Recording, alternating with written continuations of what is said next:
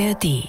Rechtsruck in den Niederlanden. Die Partei von Rechtspopulist Gerd Wilders hat unerwartet deutlich die Parlamentswahl gewonnen. Und Start des Parteitags der Grünen. Eigentlich geht es um die Vorstandswahl und die Kandidatenliste für die Europawahl, doch die Frage nach der Zukunft der Ampelkoalition beschäftigt die Parteibasis massiv. Das sind unsere Themen heute im Standpunkte-Podcast von NDR Info mit Meinungen aus verschiedenen Medien am Freitag, den 24. November. Hallo und herzlich willkommen, sagt Petra Mittermeier. Im Schatten der Haushaltskrise findet in Karlsruhe ein Bundesparteitag der Grünen statt. Die Parteibasis beschäftigt der Zustand der Koalition und die Frage nach dem künftigen Kurs ihrer Partei. Unsere Gastautorin Annette Bruns, Politikredakteurin bei Table Media, fragt sich in ihrem Kommentar, was die Grünen tun können, um in der Bevölkerung wieder mehr Zustimmung zu bekommen. Wie weiter mit den Grünen? Wenn sie sehr grün sind, verlieren sie die Regierung. So geschehen in Berlin. Wenn die Grünen so dunkelgrün sind, dass sie manchmal geradezu schwarz wirken, funktioniert es aber auch nicht. In Hessen lässt die CDU sie nicht mehr mitregieren. Was also soll die Partei tun? Die SPD überbieten beim Megathema Migration? Kaum möglich, nachdem Olaf Scholz jetzt Abschiebungen predigt, als könnte damit irgendein Problem auch nur ansatzweise gelöst werden. Und überhaupt, sind Einwanderer wirklich ein Problem? Der Wirtschaft fehlen allein im technisch-mathematischen Bereich derzeit an die 300.000 Fachkräfte. Ohne den bisherigen Zuwachs durch ausländische Elektrotechniker, Informatiker oder Ingenieurinnen wäre die Lücke sogar doppelt so hoch. Das sagt das Institut der deutschen Wirtschaft und drängt auf weitere politische Maßnahmen. Eine zukunftsfähige Wirtschaft. Dieses Thema könnte ausgerechnet die Multikulti-Öko-Partei besetzen. BDI-Chef Siegfried Russwurm sagte jüngst auf einer Konferenz zur Zukunft der Industrie, es ginge um den Dreiklang Dekarbonisierung, Digitalisierung und Demografie, sprich um Klimaschutz, Vernetzung und um Nachwuchskräfte für eine alternde Gesellschaft. Robert Habeck nutzt als Wirtschaftsminister längst das gleiche Vokabular. Die Frage ist, ob seine traditionell industrieskeptische Partei diesen Weg konsequent mitgehen will.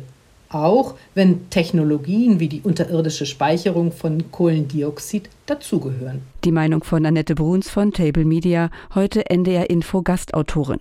Wo geht die Reise für die Grünen also hin? Und was sind die Gründe für den Zustand der Partei? Der Münchner Merkur schreibt, dass das Rendezvous mit der Regierungsrealität für die Grünen einen unromantischen Verlauf genommen hat. Die Parteispitze lügt sich in die Tasche, wenn sie für ihr Unglück allen und allem Möglichen die Schuld gibt. Putins Krieg, der FDP, den Verfassungsrichtern, den plötzlich so lieblosen Medien, aber nicht der eigenen Politik. Tatsächlich erleben die Grünen gerade einen multiplen ideellen Kollaps in der Asylpolitik, beim Bürgergeld, bei der Klimawende, die entgegen den Versprechungen doch den Industriestandort gefährdet. Die grüne Revolution in Deutschland ist abgesagt und das vermutlich für lange Zeit. Der Tagesspiegel aus Berlin ist anderer Meinung und schreibt, der Traum von der Volkspartei sei nicht ausgeträumt. Ist das grüne Zeitalter vorbei? Nein, und nicht nur wegen der Klimapolitik, doch die Grünen stehen angesichts des gesellschaftspolitischen Umschwungs vor einem Härtetest. Sie werden ihn nur mit empathischem Pragmatismus und Mut bestehen. Für all das steht Robert Habeck. Er ist zudem bereit und fähig, politische Entscheidungen zu erklären und sich selbst zu hinterfragen. Das tut gut in einem Land, in dem der Kanzler verbale Versatzstücke produziert oder einfach nur schweigt. Von den Grünen in die Niederlande. Dort hat die Partei für die Freiheit mit dem Rechtspopulisten Gerd Wilders an der Spitze die meisten Sitze im Parlament geholt. Es werde dunkler in Europa, hat dazu die Vizepräsidentin des EU-Parlaments Katharina Barley geschrieben. Brüssel-Korrespondent Markus Preis zieht in seinem Kommentar für die ARD-Tagesthemen Lehren aus Gerd Wilders Wahlsieg. Lernen kann man auch, wie dumm es enden kann, mit den Wölfen zu heulen. Wer wie viele Parteien in den Niederlanden Themen, ob fehlende Wohnungen oder schlechte Bildung oder vielleicht sogar Zahnarzttermine mit dem Thema Migration verknüpft, darf sich nicht wundern, wenn dann der gewählt wird, der schon immer gegen Migration war. Die Niederlande zeigen auch, wie gefährlich die Arroganz der Macht werden kann. Bei unserem Nachbarn wird der langjährige Regierungschef Rütte Teflonmark genannt, einer, der alles abschüttelt.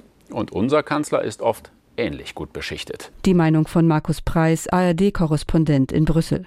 Koranverbot, totaler Asylstopp, alle Moscheen schließen, über einen EU-Ausstieg abstimmen und weite Teile der Klimapolitik komplett streichen. Das steht im Wahlprogramm von Wilders Partei, obwohl er sich zuletzt im Wahlkampf auf Themen wie Wohnen und Pflege konzentriert hat.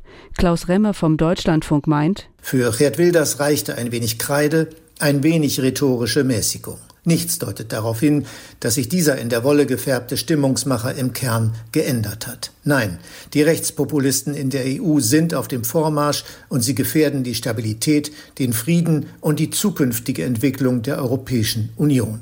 Das Rezept gegen die einfachen Antworten in komplizierten Zeiten ist noch nicht gefunden. Die Frage, ob die Europäische Union in der Lage ist, sich gegen Kräfte zu wehren, die in den eigenen Reihen sicher nicht Teil einer Wertegemeinschaft sind, ist bestenfalls offen. Der Kommentar von Klaus Remme vom Deutschlandfunk. Und der Europakorrespondent der Zeit, Ulrich Ladurna, beschäftigt sich im Podcast von Zeit Online mit der Frage, was Wilders deutlicher Wahlsieg für das Bild von der niederländischen Gesellschaft bedeutet. Naja, das heißt vielleicht, dass wir unser Bild von den Niederlanden schon seit geraumer Zeit korrigieren müssten. Es ist ja nicht so, dass Wilders erst seit gestern hier rum ist, sondern ist schon lange dabei. Es gibt offensichtlich in den Niederlanden eine, ich sage mal so, frei flottierende Proteststimmung, die sich von Wahl zu Wahl bestimmte Objekte sucht oder beziehungsweise Akteure wie jetzt Wilders können davon profitieren. Also ich glaube, von außen betrachtet ist die niederländische Gesellschaft dann doch nicht so liberal, wie sie erscheinen mag. Und damit geht die heutige Ausgabe der NDR Info Standpunkte zu Ende. Morgen sind wir wieder da und den Podcast gibt es auch als Abo, zum Beispiel in der ARD Audiothek. Einen schönen Freitag, sagt Petra Mittermeier. Ein Podcast von NDR Info.